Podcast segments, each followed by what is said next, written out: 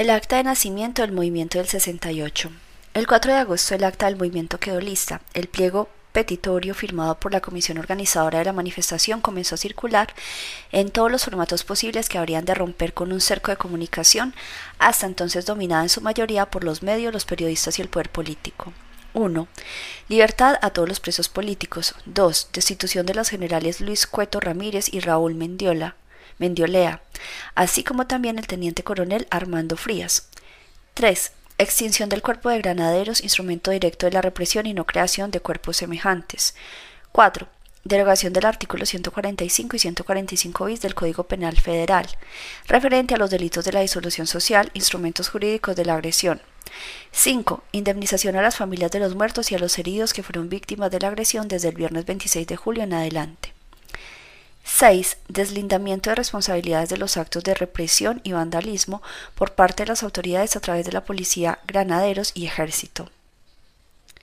Junto con el pliego se convocó a la manifestación y el mitin del 5 de agosto de Zacatenco a la vocacional 7 ubicada en Tlatelolco y con destino final en el casco de Santo Tomás. La demanda central de esa marcha era la respuesta a los puntos del pliego de un lapso de 72 horas, algo que por supuesto no se cumpliría y que sería el detonador para que el 8 de agosto estallara la huelga nacional y naciera el Consejo Nacional de Huelga, CNH, con estudiantes representantes de la UNAM, el IPN, los normales Chapingo, el Colegio de México, la Universidad Iberoamericana, la Universidad La Salle y de los estados, Gilberto Guevara Niebla, Marcelino Perello, Raúl Álvarez Garín, Ignacia Rodríguez, La Nacha, algunos de los nombres visibles de miles que le estaban arrancando la sonrisa y la presumible paz social al poder político. El 5 de agosto se conformó Pro Libertades Democráticas el comité de profesores del IPN con nombres que se volverían referencia a la historia y centro de los ataques: Eberto Castillo, Elide Cortari, Manuel Marcué, Pardiñas. Del otro lado, por otra parte, de la UNAM, uno de los más destacados, el escritor José Revueltas. En los reportes militares quedó apenas una breve anotación de este 5 de agosto. Encabezada por algunos maestros, unos 15.000 estudiantes efectuaron una marcha partiendo de Zacatenco, atravesando por Tatelolco y llegaron al casco de Santo Tomás. Las tropas acuarteladas en el Valle de México no intervinieron, permaneciendo en sus respectivos alojamientos en estado de alerta. El 9 de agosto el grupo de profesores se hizo más amplio y se abrieron espacios a la sociedad por medio de un manifiesto, tal cual con nombre y apellido, ahí estaban ya los intelectuales. Lo que ocurra en el futuro dependerá de lo que se haga ahora. Si la gente se deja llevar por la inercia, la impotencia, la desconfianza y el temor, si hacemos del silencio virtud y dejamos que solo los estudiantes protesten, si en vez de rodear al movimiento de solidaridad lo abandonamos, las fuerzas represivas se sentirán triunfales y volverán a desatar la violencia. Algunos de los firmantes Raquel Tibol, Carlos Monsiváis, David A. Siqueiros, Arturo Garman, Víctor Flores Olea. Error sacar al ejército a las calles. Jorge Joseph Piedra fue uno de los analistas más cercanos y funcionales al poder. En una ficha de la DFS con fecha del 7 de agosto de 1968, se afirma que Joseph formó parte del grupo de agentes confidenciales que manejaba la Secretaría de la Presidencia de la República. A esta referencia se adjuntó un documento donde el autor desarrolló una serie de tesis sobre lo que consideraba los 10 errores del gobierno frente al conflicto estudiantil hasta ese momento. Estos errores cometidos por altos funcionarios, dice, convirtieron un intrascendente pleito de pandilleros en un gravísimo conflicto político estudiantil y conjurarlo ameritó la intervención inusitada y emotiva del presidente de la República al pedir un voto de confianza a la nación. Uno de los errores fue que luego de los enfrentamientos y la intervención de granaderos se hubiera otorgado permiso para dos manifestaciones peligrosas y simultáneas que mezcladas terminaron estallando el conflicto. Por otra parte, el acuartelamiento de la tropa fue un mal mensaje para la ciudadanía, ya que dio la impresión de que ocurrirían sucesos más graves que los simples motines estudiantiles. El acuartelamiento de tropas solo se hace cuando se teme que los soldados y oficiales hagan causa común con el pueblo en contra de sus gobiernos. Luego, otro error fue sacarlos a enfrentar a los estudiantes. El analista dice que armados con tanques, bazucas, ametralladoras y bayoneta calada, los soldados irrumpieron como si trataran de sofocar una sublevación en los barrios estudiantiles reconoce que la voladura de la puerta de la Escuela Nacional Preparatoria de San Ildefonso fue precisamente hecha por los soldados con bazooka, lo que en términos de propaganda fue un desastre, pues en vez de ocultar la barbarie, se le propagó con gran despliegue en televisión y periódicos como si fuera resonante victoria en el frente de guerra.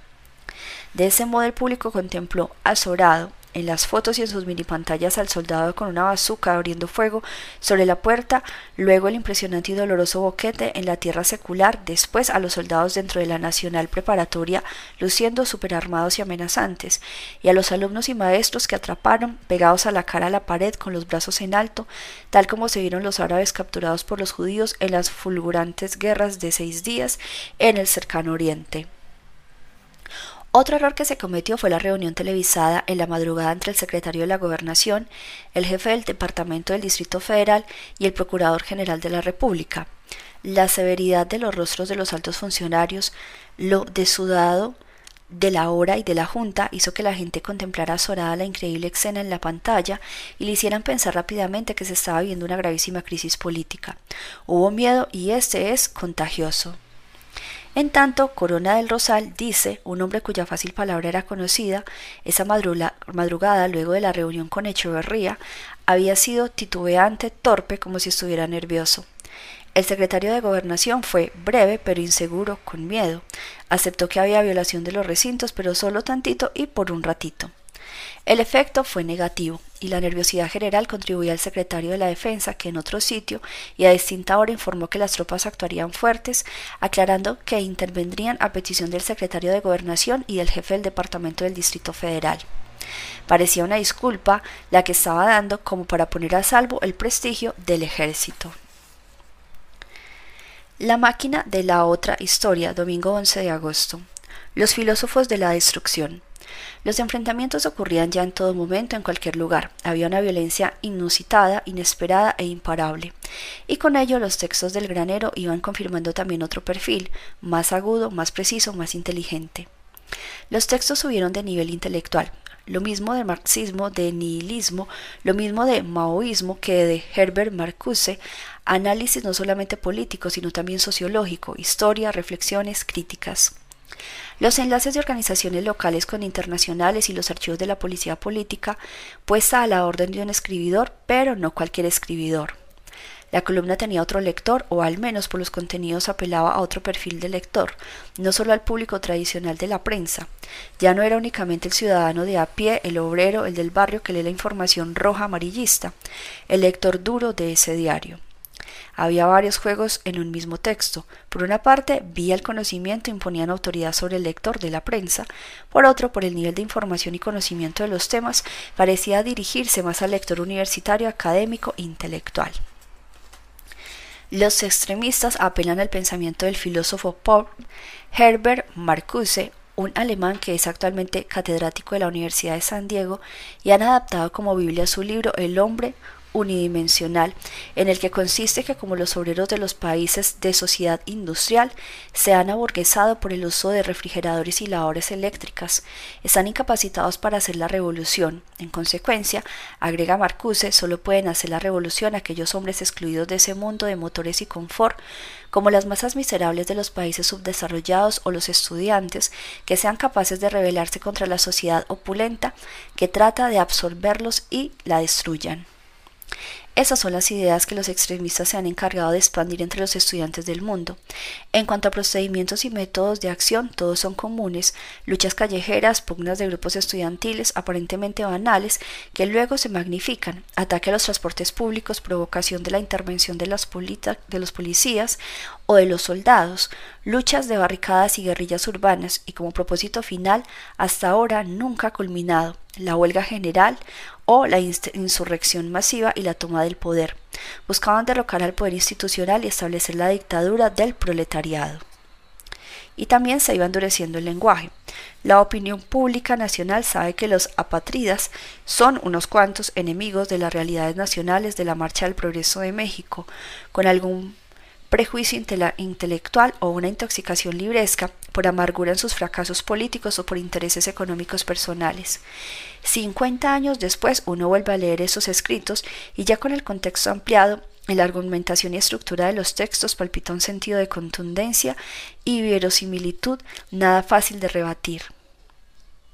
En el granero poco a poco se fue haciendo más explícito hacia quien, además de estudiantes y toda variedad de subversivos, dirigía sus ataques, los intelectuales en un primer plano y luego en ese mismo universo artistas y académicos. La palabra intelectuales iba ocupando cada vez más espacios, casi a nivel de obsesión, particularmente vinculada con aquellos que lanzaban críticas al sistema político. Día 5. Los revoltosos en el Zócalo. Ni respuesta a sus demandas ni regreso de los militares a los cuarteles. Las tensiones fueron en aumento y los estudiantes jalaron otro poco. El 12 de agosto lanzaron una nueva convocatoria. Esta vez propusieron un diálogo público con los diputados de la explanada de la, de la rectoría. El 13 de agosto se derrumbó otro mito, el Zócalo.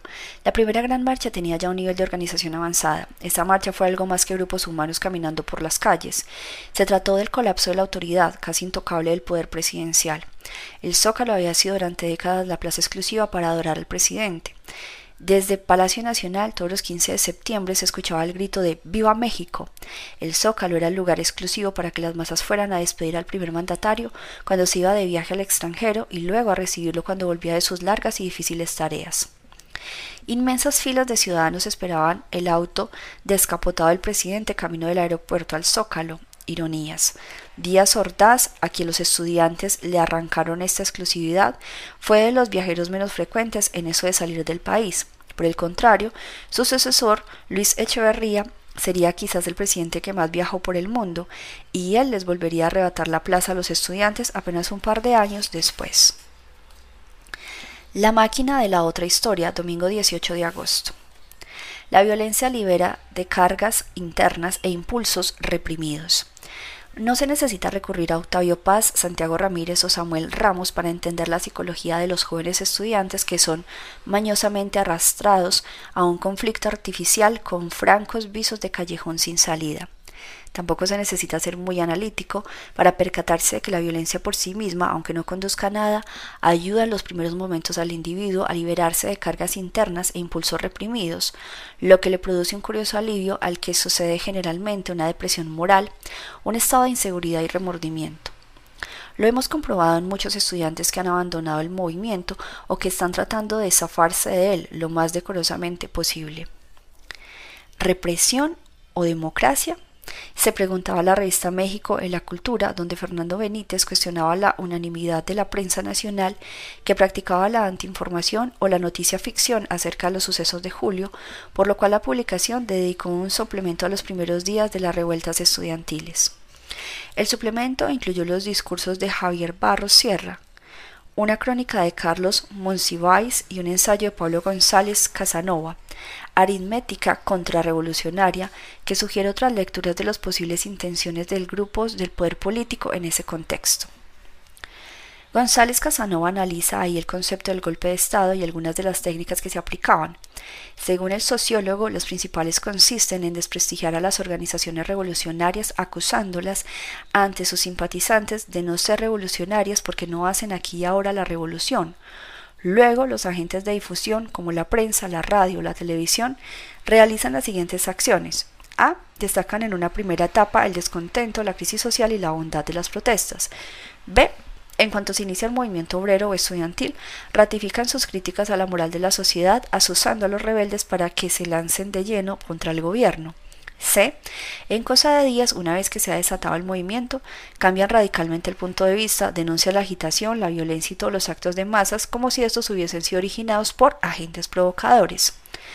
Dentro de esa misma lógica, por un lado, exigen el uso de la fuerza pública y por el otro la critican. Piden un régimen político más enérgico y al mismo tiempo exigen la desaparición de las instituciones represivas.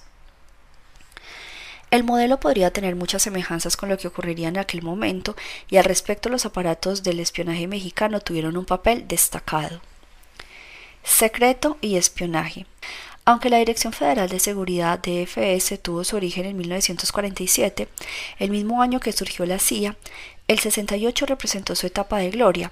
Habrá que ir a rascar a las raíces de los aparatos de seguridad, sus distinguidos directores y elementos, Fernando Gutiérrez Barrios, Miguel Nazar Aro, Luis de la Barreda, Javier García Paniagua, Salomón Tanos, para tratar de entender lo que pasó en las décadas de los 60 y 70 y por supuesto en el 68.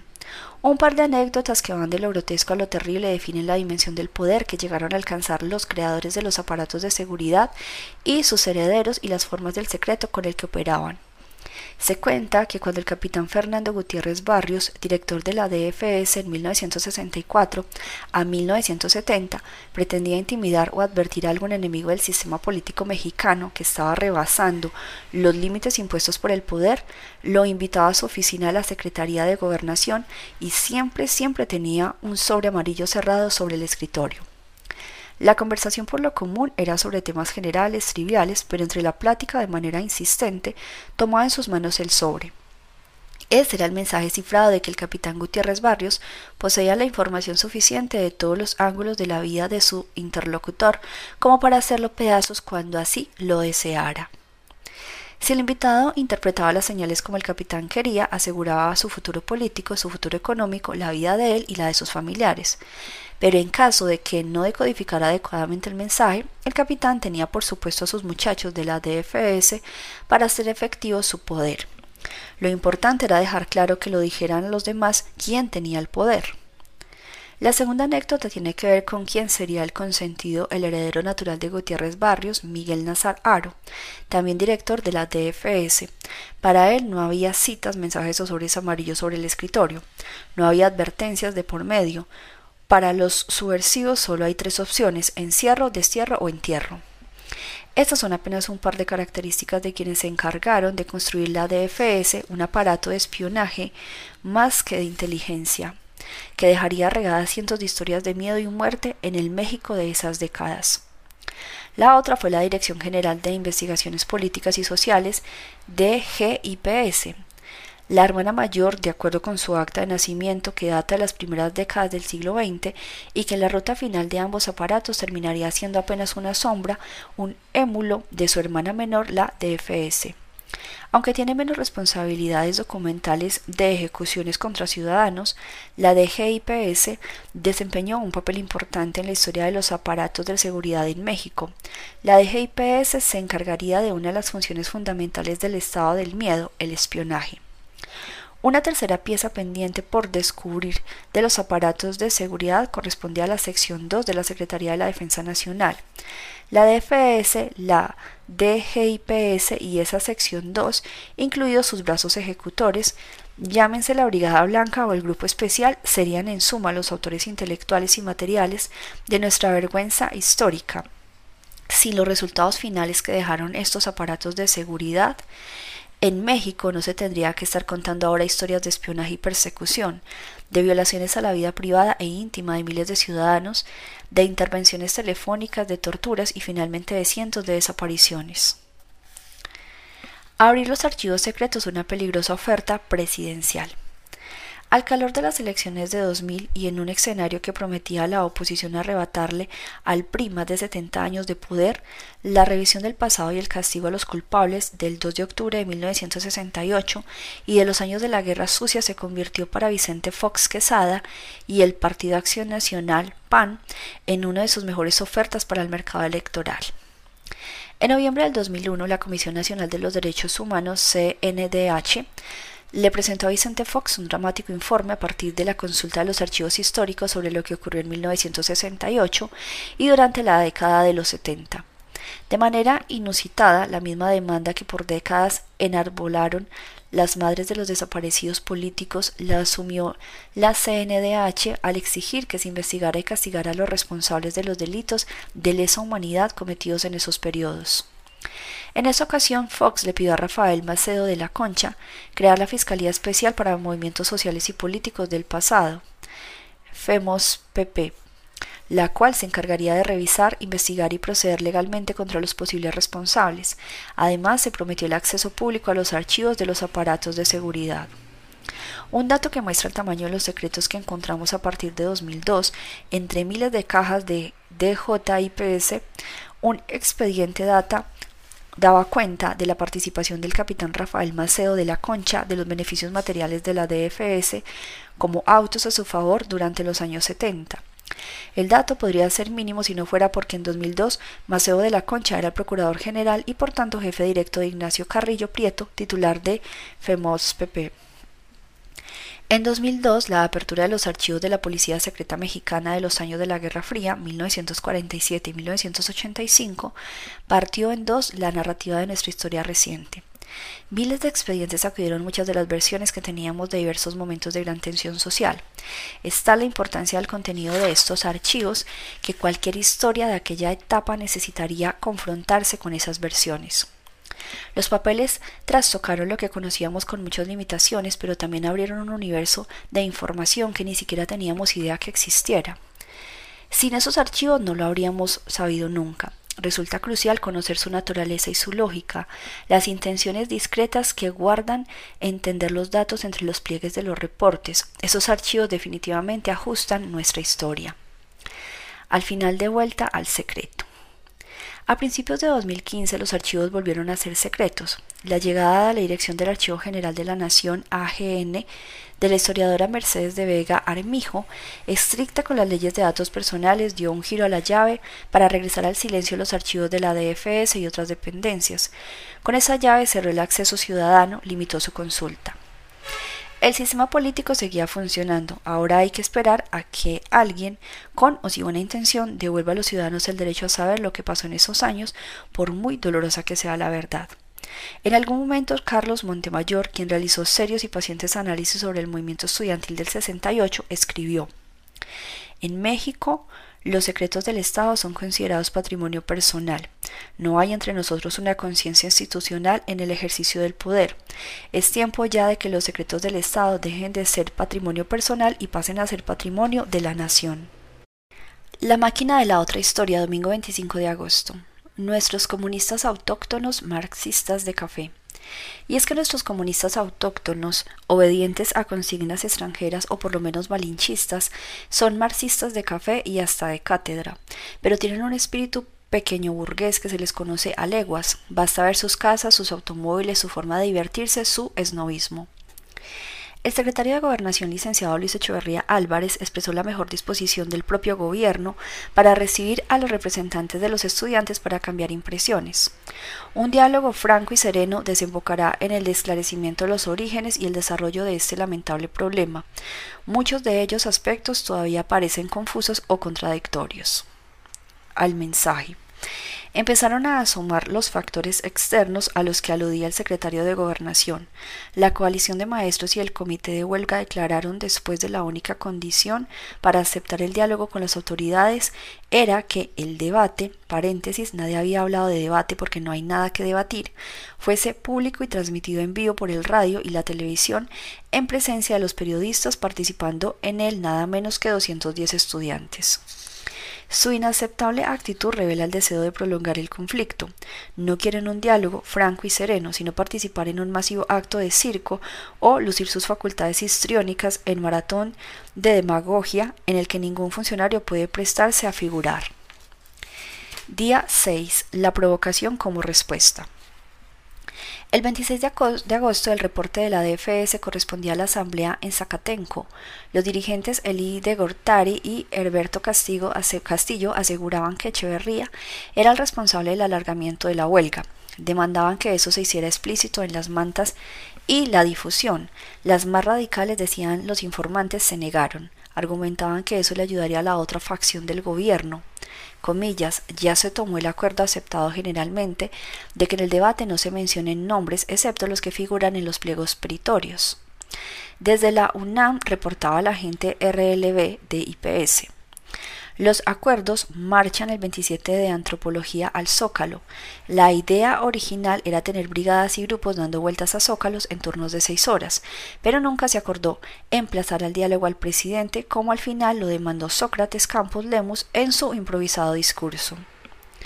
Hay una conversación telefónica intervenida la misma mañana del 27 de agosto al día de la marcha. Partir de Chapultepec y en Zócalo estarse por tiempo indefinido. Este cada escuela renovarse cada seis horas, este, sus elementos, se van a hacer festivales artísticos para tener a la gente un poco alegre. Existía la intención de hacer una especie de mitin largo, pero incluso en esa conversación intervenida se habla de la creación de comisiones para preparar los temas a tratar en caso de que se diera el diálogo. Eso llevaría por lo menos tres días, dice uno de los que les tocó preparar los temas sobre Cueto y Mendiolata, Mendioleta Cerecero. Para redondear la noche, alguien instaló una bandera rojinegra en el asta de la bandera nacional y otros hicieron doblar las campanas de catedral. Lo de la bandera fue un argumento perfecto para el, para el gobierno. La relevancia de la marcha quedó en segundo plano. Esta anécdota la cita Renwar García Medrano, quien relaciona a la prensa con la cobertura. A Luis Echeverría le tocan decenas de preguntas, pues a lo largo de los años ha emergido una serie de detalles que lo involucran. Al respecto es muy, ilustrativa la entrevista que le hizo José Reveles para El Universal al columnista Félix Fuentes, quien trabajaba en 1968 como reportero de la prensa y que aparece el 2 de octubre de 1993 al cumplirse 25 años del movimiento estudiantil. Carlos Borbolla, por entonces también en la prensa, estaba con el subdirector Ramírez Cárdenas la noche del 27 de agosto y entró una llamada del secretario de Gobernación, Luis Echeverría. Roberto ya tiene la principal de mañana. Como licenciado, esos agitadores colocaron una bandera rojinegra en el asta bandera del Zócalo. Allá se encontraba reporteando Mauro Jiménez Lascano. Un año después sería director de prensa de la presidencia con el propio Echeverría. Cuando se reportó Mauro, el subdirector le preguntó cómo estaba lo de la bandera rojinegra. ¿Cuál bandera rojinegra? Yo estoy aquí en el Zócalo no hay nada de eso. Al día siguiente, el 28 el gobierno local y federal sacaban a sus trabajadores de las oficinas y los barrios para armar una manifestación en desagravio a la bandera nacional. Una muestra de la capacidad de control de su estructura de trabajadores que en mayoría fueron obligados a asistir, aunque al final a ellos también los desalojaría el ejército y la policía, había terminado apoyando a los estudiantes. A la una de la madrugada fue disuelto violentamente por el ejército el plantón de unos tres mil estudiantes que se decidió permanecerían en la Plaza de la Constitución. Al amanecer, en efecto, un paño rojinegro estaba en el sitio de la enseña nacional. Este 28 de agosto los francotiradores hicieron su aparición. Carlos Mendoza, del Canal 6 de Julio, llegó a identificar a uno de ellos disparando desde una de las ventanas de la Suprema Corte de Justicia de la Nación a unos pasos del Zócalo. Apenas está registrado otro acto de desagravio masivo, esta vez en la Plaza de Toros el 8 de septiembre. Un espectáculo romano para las masas. En la arena jóvenes arrastran un monigote de cartón, la representación de un guerrillero que patean y pisotean. La portada y la imagen de la prensa es una de las genialidades de la propaganda, condena al extremismo, dice el titular a toda plana, al pie de la foto remata. Un grupo de jóvenes destroza antes de quemarlo a un monigote que simboliza al guerrillero durante el acto popular de desagravio a la bandera y repudia a los agitadores que han usado al estudiantado para lograr sus fines contrarios a los valores y el sentir del pueblo mexicano. Obreros, campesinos, estudiantes y maestros, reunidos en la Plaza de México, reivindicaron los símbolos patrios y dieron su entusiasta apoyo al presidente Díaz Ordaz. El investigador Ramiro G. Bautista refiere que en los tiempos del Maximato, grupos obreros llevaron a cabo un acto semejante, colgando una bandera rojinegra en el asta sin que se provocaran tantos ridículos desplegados y actos de desagravio a la bandera nacional. En la información que dejó el general Marcelino García Barragán refiere que los manifestantes lanzaron insultos a las autoridades izando un lienzo rojinegro en el asta monumental.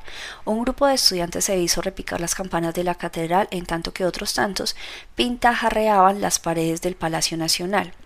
Y también anota, en la noche del mismo día un grupo de elementos desconocidos balacearon la vocacional 7.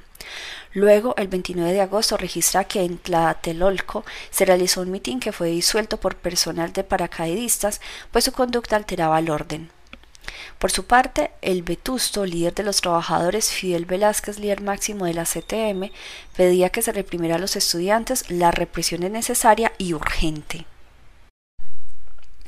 Los miedos, los medios, la prensa. El 21 de julio de 1968, cuando apareció la primera guerra de granadero político, nuestros intelectuales, nuestros pensadores tenían puesta su dilatada mirada sobre las mesas y los cafés, en la comodidad de las embajadas o las reuniones con el poder político, en analizar los espasmos y estertores que vivía el mundo, Francia, Londres, Berlín, San Francisco, Los Ángeles. Estaban más ocupados en esos grandes momentos que lo que pasaba en los submundos del poder y la política en México. Menos, mucho menos había tiempo para detenerse a cuidar y vigilar la cepa ideológica que germinaba en un laboratorio periódico llamado La Prensa. ¿Qué mejor espacio para evadir la mirada inteligente de sus pares que un medio dirigido a los pobres, los incultos, la masa, el pueblo? Un diario amarillista desde siempre con portadas saturadas de violencia, sangre y sexo. El registro cotidiano de los actos humanos movidos por los instintos más primitivos, los más básicos, eros y tánatos. Ha sido larga y pobre la tradición de muchos historiadores mexicanos de buscar casi siempre los primeros apuntes de la historia en los diarios identificados con los círculos intelectuales. Hay un dejo de menosprecio intelectual hacia los medios populares, donde al menos en los días que ocurría, que corrían, en esos meses del 68 se hacía el mejor trabajo del poder, la propaganda. En varios estudios localizados en la AGN, que originalmente se hicieron para el secretario de Gobernación, se habla de la importancia que tenía la prensa. No debe olvidarse que su público se encuentra entre los sectores más humildes y menos preparados y que naturalmente son más fácilmente influenciables a una determinada corriente de opinión.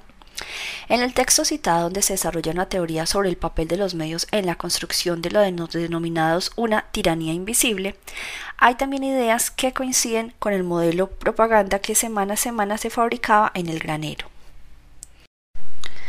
La palabra impresa ejerce una autoridad institucional sobre el pueblo. La gente acepta fácilmente lo que lee en los diarios, los artículos y los impresos en general. Lo que se fotografía se acepta generalmente como verdadero. La propaganda política debe manejar asuntos de fácil comprensión y rápida asimilación popular. Como las masas son de lenta comprensión, debe repetírseles el mismo mensaje insistentemente. La transmisión de las noticias de boca a boca, el fenómeno del rumoreo, es el mejor medio de difusión pública porque es de todos los instrumentos de propaganda el que mejor activa la imaginación individual y tiende a desorbitarla. Además, la idea se siembra y nadie atina a precisar de dónde salió. Un rumor popular, para ser eficaz, debe adornarse con lujo de pormenores para que adquiera una verosimilitud aparente.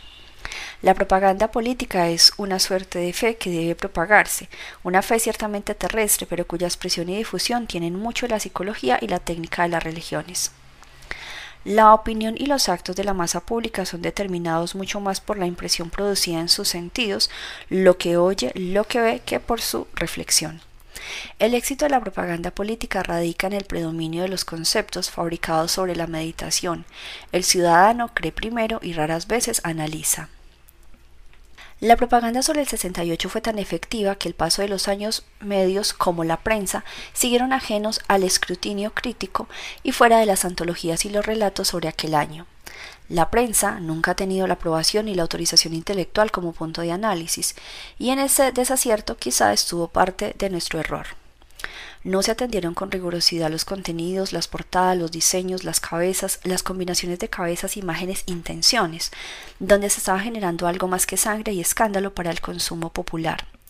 Se pasó por alto que la efectividad de la comunicación hacia las masas, expresión muy común en esos años, no estaba en los grandes medios para las clases medias y altas, Excelsior, Novedades, Heraldo, El Universal, El Día.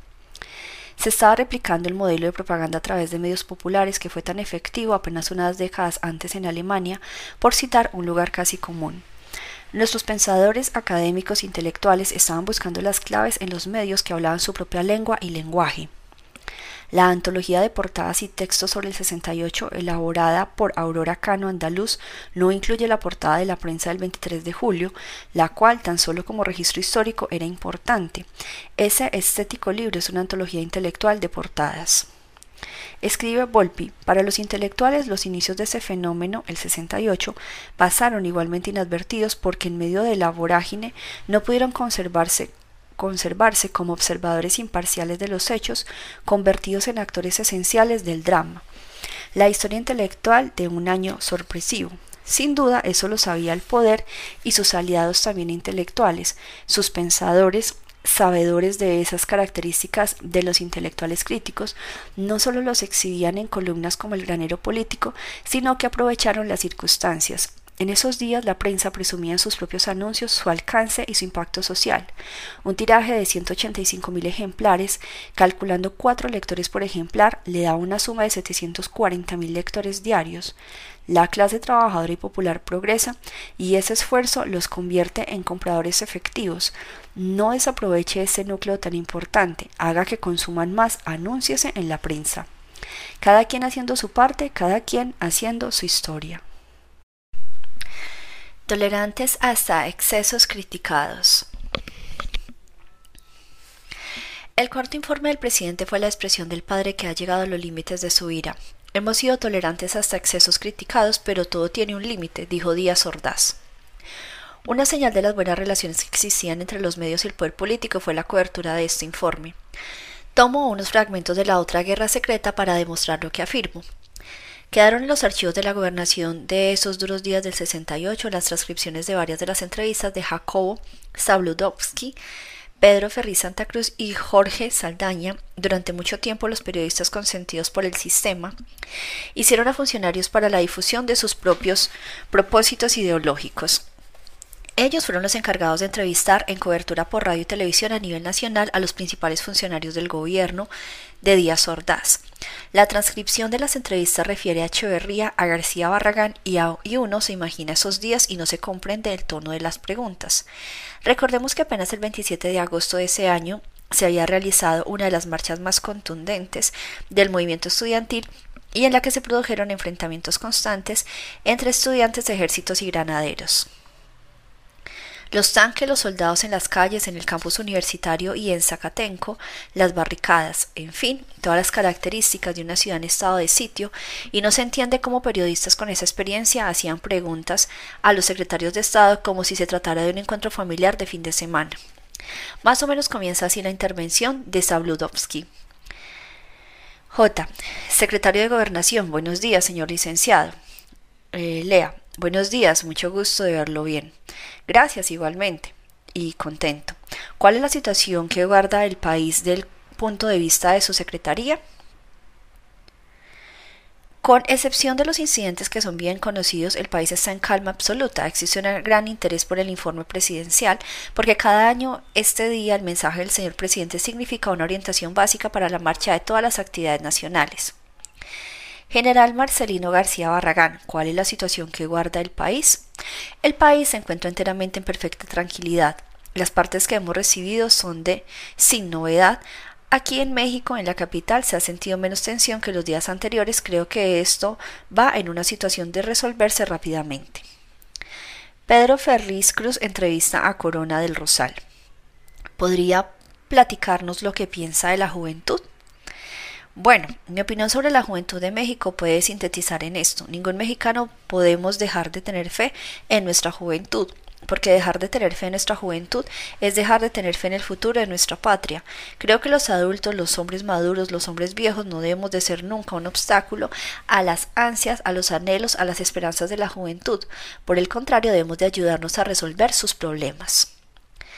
Francisco Ealcio Ortiz Garza, entonces gerente de administración de El Universal, mandaba el siguiente mensaje a Luis Echeverría. Por medio de estas líneas venimos a solicitarle a usted se sirva a autorizarnos publicidad análoga con motivos del aniversario del Universal a fin de orientar al público sobre las relaciones logradas por la Secretaría de Gobernación. La fecha 10 de octubre de 1968. En fin, nada pasaba en el país, sin novedad, todo normal. La máquina de la otra historia. Domingo 8 de septiembre. Los predicadores de la violencia. Una clase de resiedumbre patriótica, la sencillez de un hombre que guía con seguridad y serenidad en el presente la nave del Estado y la indeclinable obligación de velar incansablemente por sostener erguida nuestra dignidad en los momentos más difíciles para defender el tesoro de nuestras libertades frente a las amenazas de los egoístas y la indecisión de los tímidos, de los desplantes perversos de los ambiciosos y de los apatridas, de las oscuras emboscadas de los eternos inconformes y de los que traicionan a su propio país a cambio de prebendas y vergonzosas dádivas para distinguirse con la negación de su propia personalidad y su desamor a México. El desarrollo económico de nuestra nación es el mejor seguro contra los predicadores de la violencia, y su mensaje político y las tres tendencias del problema estudiantil. 1. La de quienes desean presionar al gobierno para que accediera a determinadas peticiones. 2. La de quienes intentaron aprovechar el conflicto con fines ideológicos y políticos. 3. La de quienes se propusieron sembrar el desorden y el, y el encono con el fin de desprestigiar a México aprovechando la cercanía de las Olimpiadas. Ningún observador ni ningún periodista, debemos confesarlo, había logrado separar estos tres ángulos del problema. Al hacerlo, el presidente, con su penetrante análisis, desvirtuó las tesis de los ingenuosos que se trataban simplemente de un espontáneo movimiento de protesta originado por los palos de más que pudieron haber dado los granaderos a muchachos rijosos el 23 de julio y que había crecido como una ola de nieve. Día 8. El silencio recorre las calles. El martes 10 de septiembre, el Senado de la República dio su apoyo incondicional al presidente para que disponga del ejército, la aviación y la marina en defensa de la seguridad interna y externa de México cuando sea preciso. El 12 de septiembre helicópteros circularon por los aires de la Ciudad de México dejando caer volantes firmados por supuestas organizaciones de padres de familia de la UNAM y del IPN, donde se alertaba que la marcha del día 13 la marcha del silencio sería reprimida por el ejército. Pero ya ni eso los detuvo. Del Museo de Antropología al Zócalo, las cifras se volvieron también parte de las batallas. Los diarios decían que fueron unas 250.000 personas. El CNH, que medio millón. García Barragán registraba para las bitácoras militares unos 10.000. A las 16.25 el general García Barragán ordenó a la Brigada de Infantería enviar una compañía al Palacio Nacional en refuerzo, permaneciendo en sus alojamientos el grueso de las tropas en estado de alerta. La Marcha del Silencio fue para muchos estudiosos el más alto nivel de organización social que alcanzó el movimiento estudiantil. El silencio como protesta sería lo último que aceptaría el poder político y a lo que tampoco supo cómo responder. Lo que vino entonces fue el comienzo del camino hacia el final de esta etapa. La máquina de la otra historia, domingo 15 de septiembre. Diferencias, señores críticos cafeteros, entre los soldados mexicanos y ustedes. El ejército mexicano, los heroicos Juanes, aún jugándose la vida, han estado en los lugares de desastre llevando las medicinas, la ropa y la ayuda humana. Pocas veces nos paramos a pensar en la difícil misión del soldado, estar siempre donde la patria lo reclama. Hemos de fomentar pues la solidaridad y el respeto a quien, además de ser guardián de las instituciones, se apresta en todo momento al auxilio y a la entrega en beneficio de sus compatriotas. A quienes se le llena la boca con expresiones negativas sobre nuestras Fuerzas Armadas, hemos de decirles que criticar es fácil, pero dar la vida por el país en que se ha nacido, en el que se vive y en el que se lucha es otra cosa muy distinta. Hay algunas diferencias, señores críticos cafeteros, entre los soldados mexicanos y ustedes. Ellos llevan una vida de entrega total, austera, sobria, dura, de bajos ingresos. Ustedes, en cambio, viven del cuento, sumergiéndose diariamente en whisky, cafeteando verborreicamente y perfumándose con lavanda inglesa. Mañana, al ver desfilar a nuestros Juanes, aplaudámosles con respeto y entusiasmo. Día 9. El asalto militar a la UNAM y al IPN. La noche del 18 de septiembre el Poder Civil apretó más el puño y ordenó al ejército ocupar el campus universitario. En las letras de Barragán, en la noche y debido a que el personal del comité de huelga continuaba apoderado de algunos edificios en la ciudadela universitaria, a petición de las autoridades competentes, el ejército ocupó los planteles bajo las siguientes directivas de operaciones. Destacamento Militar Restauración, Mando C. General Crisóforo Mazón Pineda. Agrupamientos número 1, General de la Brigada FAP DEMA, José Hernández Toledo. Unidades, Paracaídas y INF CGP. 2, Ed Blin de REC, creo que es de rescate. En total operaron seis agrupamientos, entre ellos aparecía ya de manera oficial la intervención del Batallón Olimpia en los agrupamientos 4 y 6. La misión del operativo era la restauración.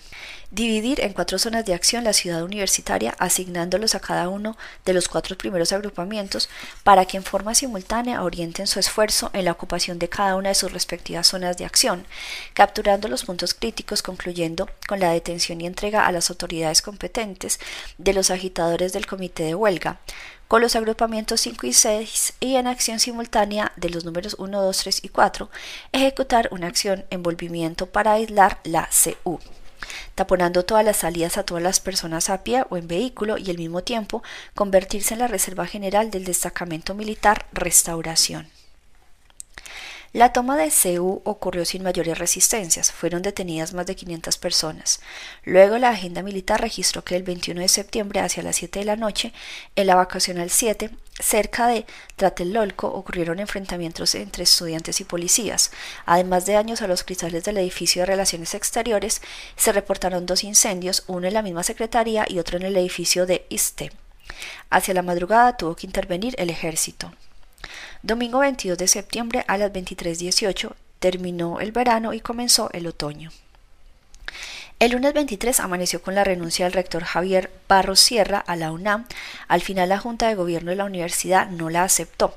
Al mismo tiempo se ocupó el segundo espacio estudiantil más importante después de la CU, los campus del IPN. El primer mando estuvo a cargo del general Gonzalo Castillo Ferrera con un solo agrupamiento. Batallón Olimpia, eh, primer blinder rescate, tropas de intendencia, una sección policía militar y 40 patrullas policía del Distrito Federal. De acuerdo con el número de elementos militares, la toma de los espacios del IPN resultó más sencilla, anotó el general Barragán. En esta ocasión tampoco se dispararon armas de fuego por parte de las Fuerzas Armadas del Ejército, a pesar de que durante la ocupación de los edificios ocurrieron algunos tiroteos por parte de los estudiantes, también es de hacerse notar que un grupo de individuos disparó contra las Fuerzas Armadas desde un edificio afuera del área escolar, hiriendo personal de la policía y civiles. Los estudiantes de la UNAM y del IPN fueron expulsados de sus paraísos, de sus espacios naturales. Les quitaron las plazas que ellos conocían y dominaban y los empujaron hacia las calles y quizá hacia Tlatelolco. Los fueron llevando a un campo de batalla que ya tenían estudiado varios grupos de poder civil y militar. Y de nuevo las casualidades. El 22 de septiembre se llevó a cabo un mitin en Tlatelolco luego del desalojo de los campos de la UNAM y el IPN. La trampa se afinó en el sitio escogido y se llevó a cabo otro ensayo de la misma, es decir, Hubo un zafarrancho en Tlatelolco con un soldado y un muerto y 18 heridos. Las armas de fuego de los granaderos y agentes de las diversas policías intervinieron contra las bombas Molotov y las piedras. Se dice en el libro del teniente coronel Manuel Urrutia. Ciudad Universitaria dejó de ser centro de atención y las batallas se desplazaron a Tlatelolco y al casco de Santo Tomás del IPN, escribió el general. El 23 continuaron los disturbios estudiantiles, los alborotadores se enfrentaron a la policía atacándolos con armas de fuego, por lo que se generalizó la balacera. En la madrugada del 24 de septiembre intervinieron fuerzas del ejército que en combinación de la policía procedieron a ocupar los edificios del IPN. Las versiones coinciden en que por lo menos desde el 24 de septiembre elementos policíacos de la DFS y del Servicio Secreto se apostaron en las instalaciones de Tlatelolco. En el libro de Manuel Urrutia, el mismo Cristóforo Mazón confesaría que justamente desde aquellos días elementos de la policía ocuparon la zona y la vocacional 7, adyacente a la plaza. Como permanecimos hasta el 2 de octubre, descubrimos en las atarjeas y en los depósitos de basura de la ocasional 7 muchas bombas Molotov de fabricación casera. Me causó extrañeza todo esto porque los días anteriores al 2 de octubre la vocacional 7 estuvo ocupada por fuerzas públicas de vigilancia. Día 10. La gran matanza de perros. El 30 de septiembre a las 11 de la mañana se registró en la bitácora del general García Barragán que por sus órdenes el general José Hernández Toledo había entregado las instalaciones de la CU a personal de la UNAM. El casco de Santo Tomás seguía ocupado. El periodista Luis Suárez, uno de los periodistas preferidos de Echeverría, profetizó en el Heraldo. Los estudiantes tendrán forzosamente la calle como recinto. ¿No será esta situación presagio de mayor violencia? Tal vez los estudiantes no podrán organizar ya y en menos en paz manifestaciones como las que han marcado las fases de su movimiento. Seguramente tampoco acudirán con los riesgos de la situación tantos miles a sus llamados a demostraciones, pero un sombrío panorama de reacciones violentas está en el ambiente. En aquellos días otro periodista con un historial nada amable para la historia del periodismo mexicano y sí para la antología de la ignomía, Carlo Coccioli, escribió la revista, en la revista Siempre un extraño artículo criticando a Díaz Ordaz, el cual enfureció al gobierno a tal grado que respondió con el panfleto comiendo carne de perro. Hay un par de párrafos del texto de Coccioli que llaman la atención. Se está organizando en México, acaso homenaje de sangriento estilo azteca a las próximas Olimpiadas.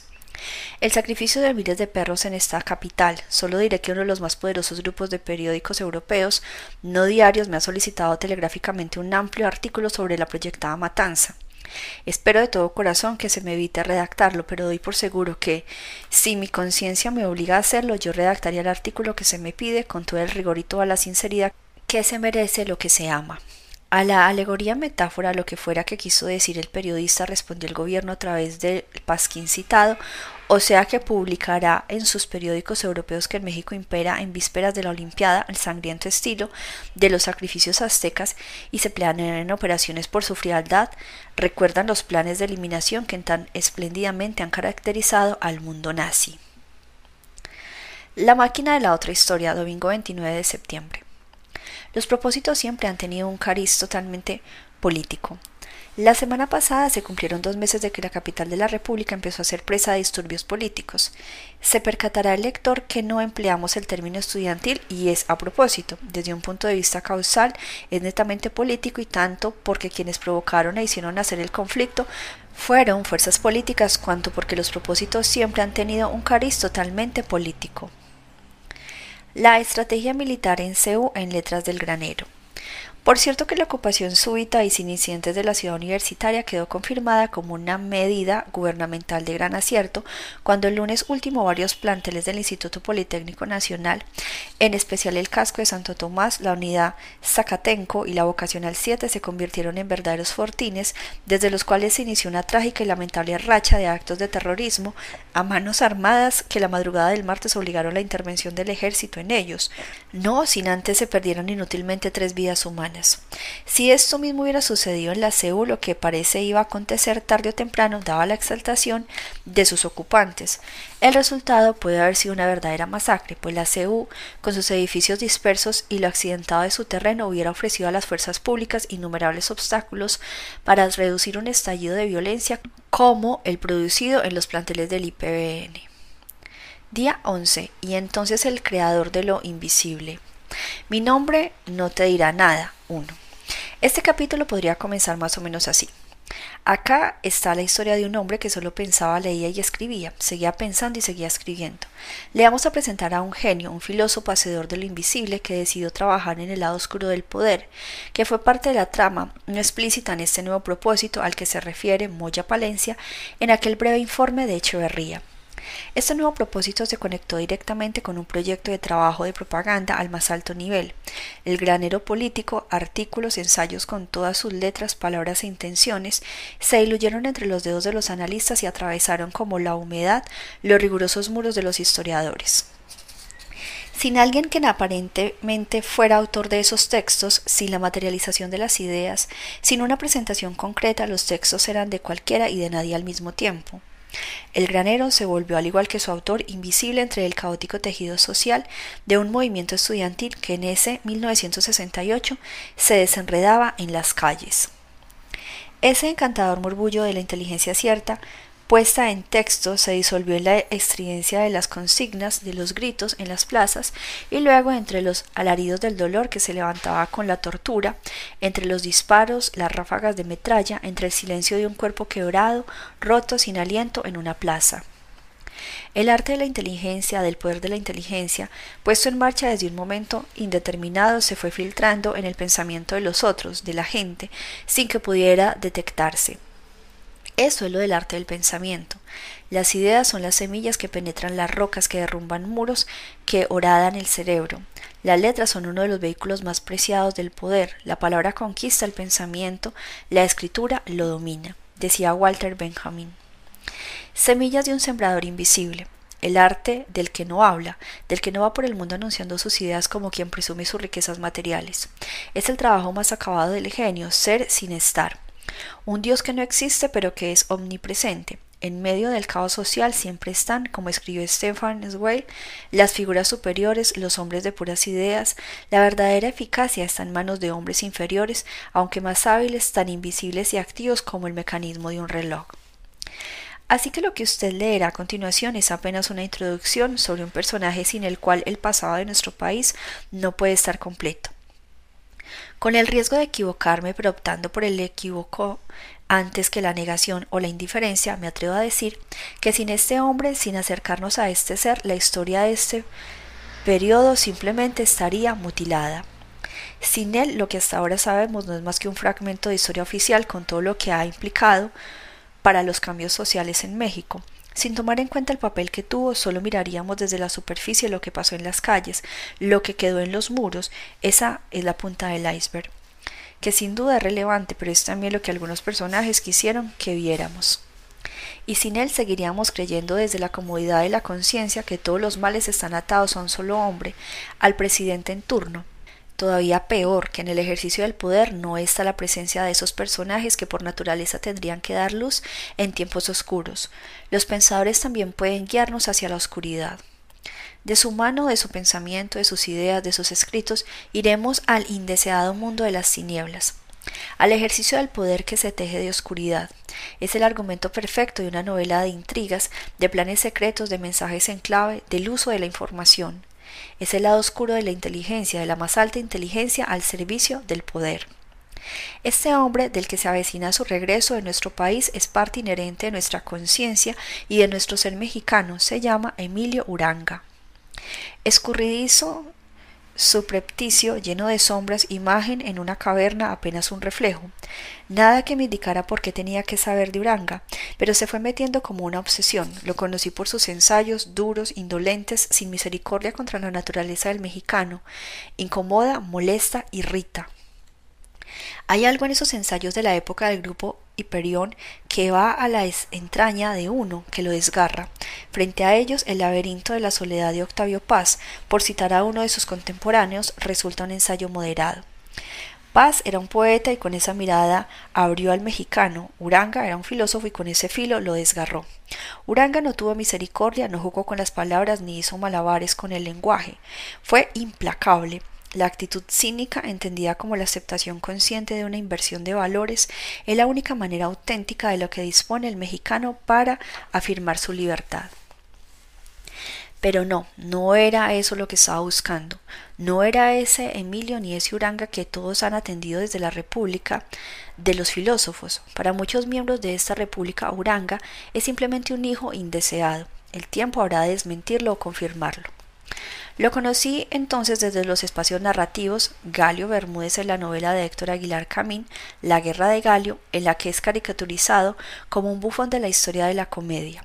Lo comencé a mirar en los textos de Ricardo Garibay y su amigo Javier Wimber, ambos a propósito de su muerte, de los pocos que no negaron, cada cual a su modo su profunda amistad con Uranga. La mayoría lo seguiría negando más de tres veces años después de muerto.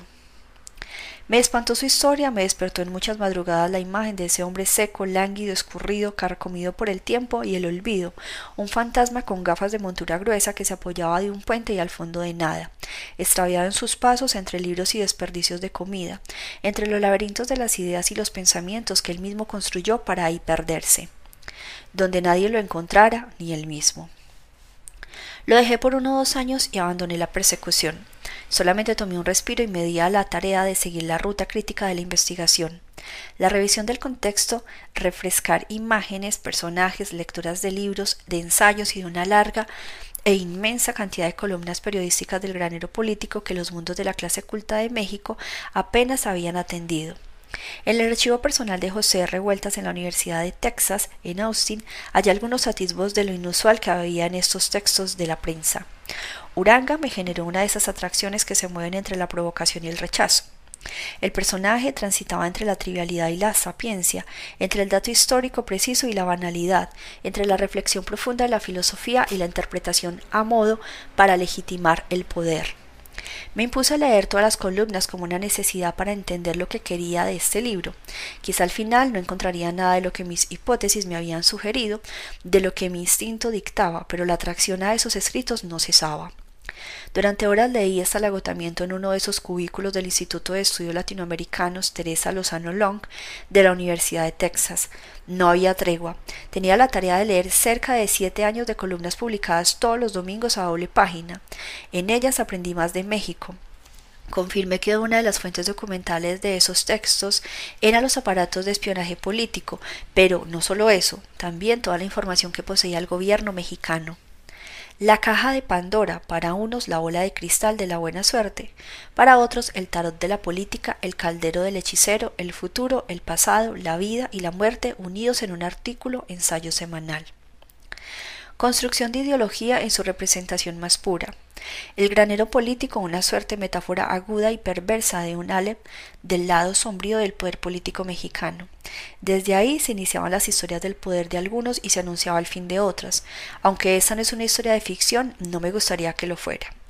Un día Pablo, mi hijo adolescente que me acompañó durante tantos momentos de ese trabajo, me dijo una de esas frases certeras Nada es cierto.